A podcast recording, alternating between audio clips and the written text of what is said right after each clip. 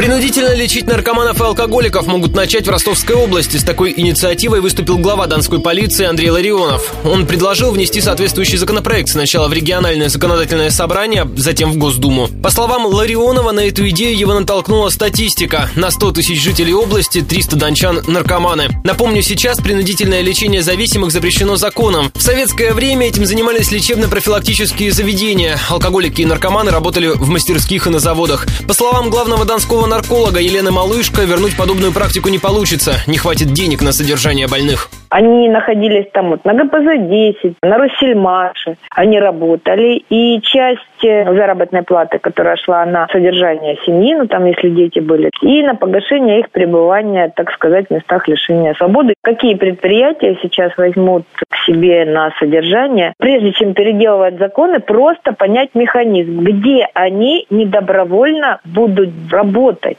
Добавлю, власти хотят вернуть еще и вытрезвители. Это минувшей весной предложила федеральный министр здравоохранения Вероника Скворцова. Она заявила, что в последнее время пьяные все чаще замерзают на улицах, и скорая с их потоком справиться просто не в состоянии. Скворцову поддержали власти 17 регионов России, правда, Ростовской области пока в этом списке нет.